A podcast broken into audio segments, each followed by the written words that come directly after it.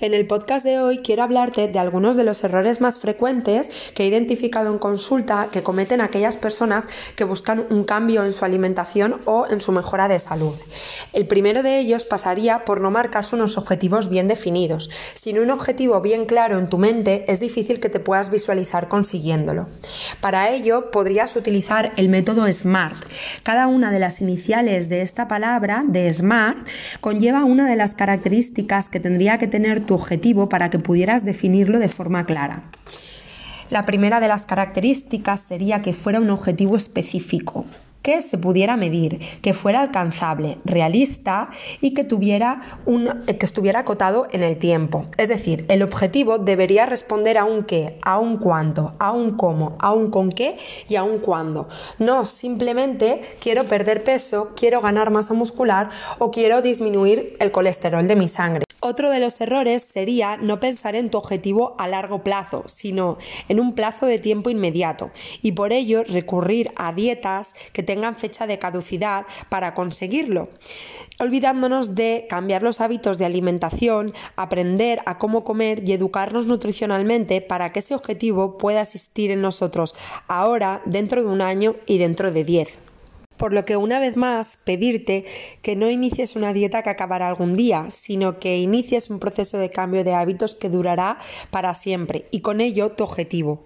Otro de los errores, y desafortunadamente muy común, es eliminar totalmente los hidratos de carbono. No sé por qué, la verdad, a día de hoy se siguen haciendo intervenciones nutricionales en las cuales los enemigos son los cereales integrales, las legumbres o los tubérculos, dado que estos hidratos de carbono deberían de suponer un porcentaje bastante elevado en tu alimentación, no el 100%, pero sí que a nivel genérico entre el 30% y el 50% de la energía que te tiene que aportar a ti los alimentos deberían de proceder de estas tres fuentes de hidratos de carbono complejos, legumbres, tubérculos y cereales integrales. Obvio que cuando eh, empiezas una alimentación y te restringes totalmente de estos alimentos, esa alimentación no es perdurable a largo plazo, porque al final sucumbes y acabas comiéndolos y esto es cuando esto es lo que tiene un efecto negativo en ti.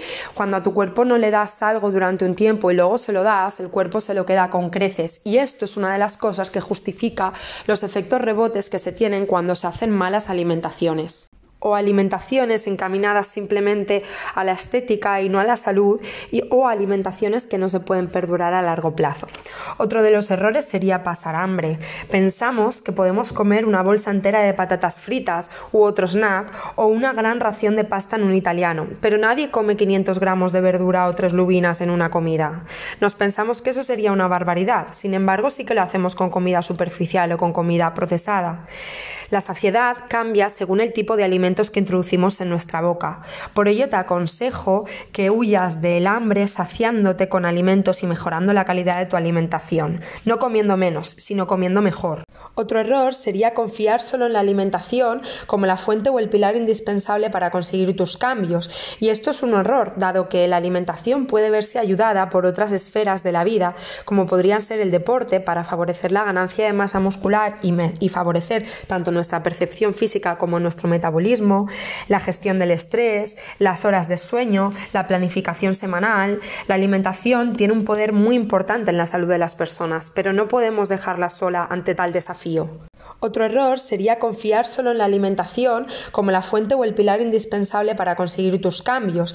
Y esto es un error, dado que la alimentación puede verse ayudada por otras esferas de la vida, como podrían ser el deporte, para favorecer la ganancia de masa muscular y, favorecer tanto nuestra percepción física como nuestro metabolismo, la gestión del estrés, las horas de sueño, la planificación semanal. La alimentación tiene un poder muy importante en la salud de las personas, pero no podemos dejarla sola ante tal desafío otro error sería la inflexibilidad que muchas personas tienen.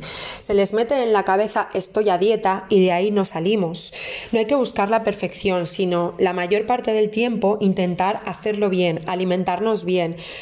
esto no significa que tengamos que tener en la cabeza que estamos a dieta, que no podemos comer otra cosa que no sea la que existe en el guion o en la planificación nutricional que nos han dado, sino que sentido común. No pasa nada si de vez en cuando comemos un poquito peor. Eso también es salud, salud psíquica y salud social. Otro de los errores precisamente es ese, no tener vida social cuando, entre comillas, nos ponemos a dieta, como dice mucha gente. Se le acaba la vida social y se le acaba la inflexibilidad.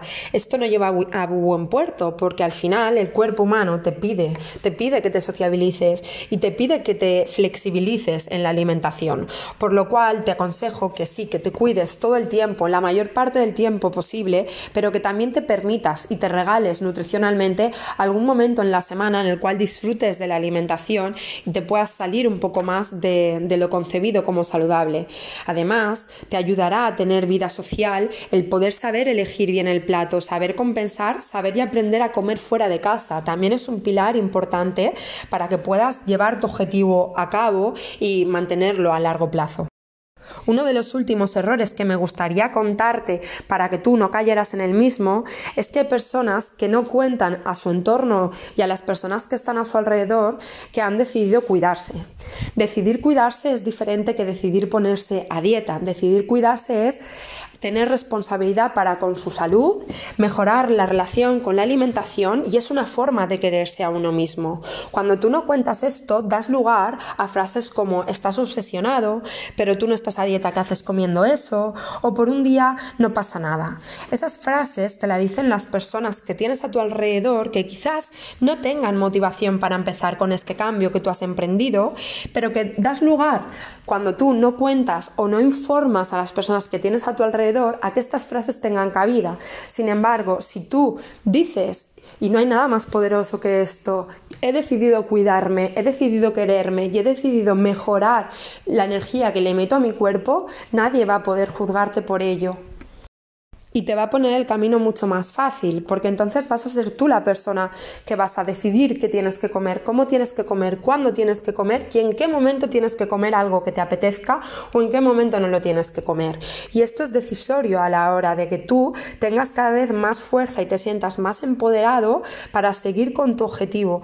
A veces nos pensamos que cuando una persona decide cambiar su alimentación es algo fácil y no lo es, no lo es para nada, y más si las personas de alrededor juzgan. Entonces, informa para no ser juzgado, te ayudará mucho.